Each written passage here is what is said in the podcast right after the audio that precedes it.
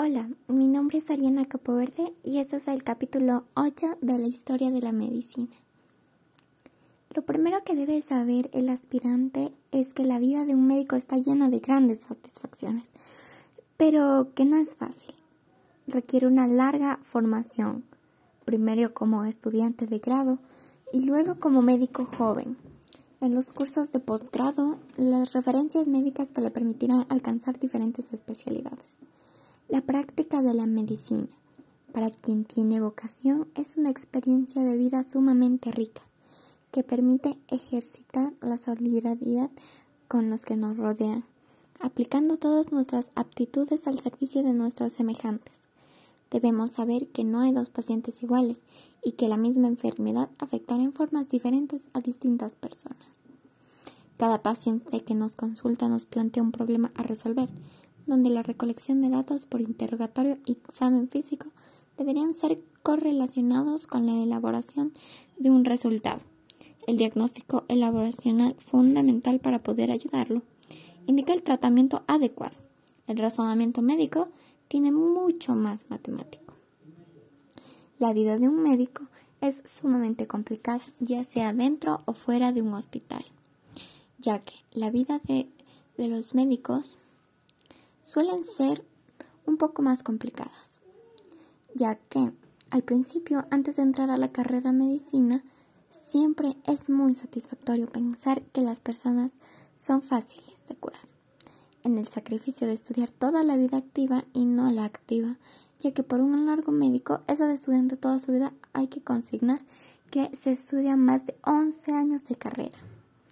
Un médico en es un profesional que practica la medicina que intenta mantener y recuperar vidas. Aunque la mala salud no está garantizada, debe darse cuenta que los riesgos y asumir un estilo de vida saludable post relacionados con el software médico es un poco mm, disciplinario. ¿Cuánto vale la vida por el médico? El simple cuestionamiento ya simplifica que los médicos suelen ser tienen un valor caucástico de algo valioso. ¿O no es la vida acaso la razón de ser médico? ¿O no todos los esfuerzos de forjadores de la historia de la medicina fueron para preservarla? Sin duda algunas, sin lugar a dudas, romántica y filosóficamente ha sido. Pero durante cientos de años y miles de médicos nos hemos encargado de demostrar lo contrario. Alfred Stein afirma que la salud y la vida son valores suprahistóricos, esto es que no están sujetos a ningún relativismo y que la vida como un valor absoluto nunca debe cuestionarse, como entonces aparece en el interrogante del valor de la vida. Esta forma de encarnar nuestra existencia surge como gran resultante de la sociedad, de una religión y hasta de un folclore.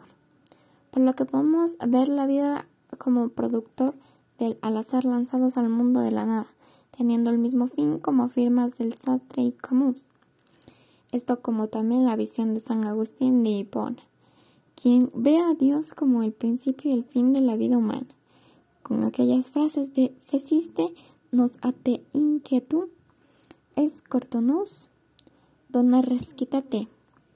Me hiciste, Señor, para ti, corazón nos descansará hasta que descanse en ti. Así las cosas, desde el punto de vista filosófico, la vida se ha desplazado entre un supervalor religioso y un valor casual, subvalor existencialismo. Y aún más, el rico folclore mexicano participa cuando José Alfredo Jiménez, compositor histórico de la música ranchera mexicana, afirma sin ambagues, la vida no vale nada. Y sin más ni más desenmaraña conflictos axiológicos como aquella interrogante de Sócrates. ¿La vida vale porque le deseamos o la deseamos porque la vale? Al rematar dogmáticamente, ¿cómo puede valer la vida si empieza siempre llorando y así llorando se acaba?